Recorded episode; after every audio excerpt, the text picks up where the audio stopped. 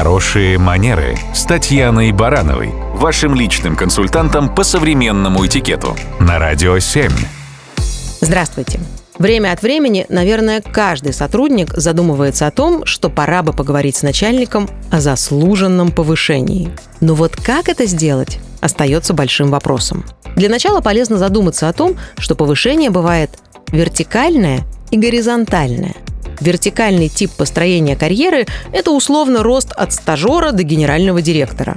А горизонтальное повышение предполагает значительное расширение компетенции сотрудника. Нужно понять, какого типа повышения хотел бы добиться сотрудник и как он планирует развивать свою карьеру в компании. Имея четкое представление о своих планах развития, подкрепленное уверенностью в своем профессионализме, достижениях и высоком спросе на рынке труда, можно идти к руководителю.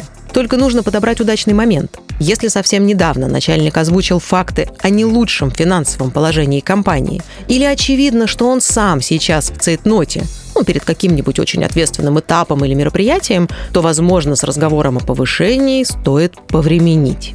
Если момент для разговора выбран подходящий, то важно убедиться в том, что аргументы в пользу позитивного решения выбраны сильные и корректные.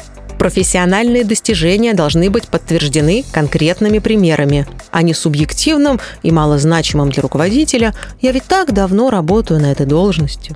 Если речь идет о повышении оплаты труда, лучше не полагаться на обтекаемые формулировки, а сразу озвучить желаемую цифру – больше шансов, что дальнейшая дискуссия пойдет в конструктивном, а не в философском ключе. Не стоит давить на жалость. И вообще желательно избегать излишней эмоциональности. Даже в случае отказа не нужно обижаться или сильно нервничать. Лучше уточнить, что требуется для того, чтобы получить желаемое. Ну и сделать соответствующие выводы. Настоящий профессионал всегда сдержан, уверен в себе и тактичен. Это и есть хорошие манеры. Радио 7.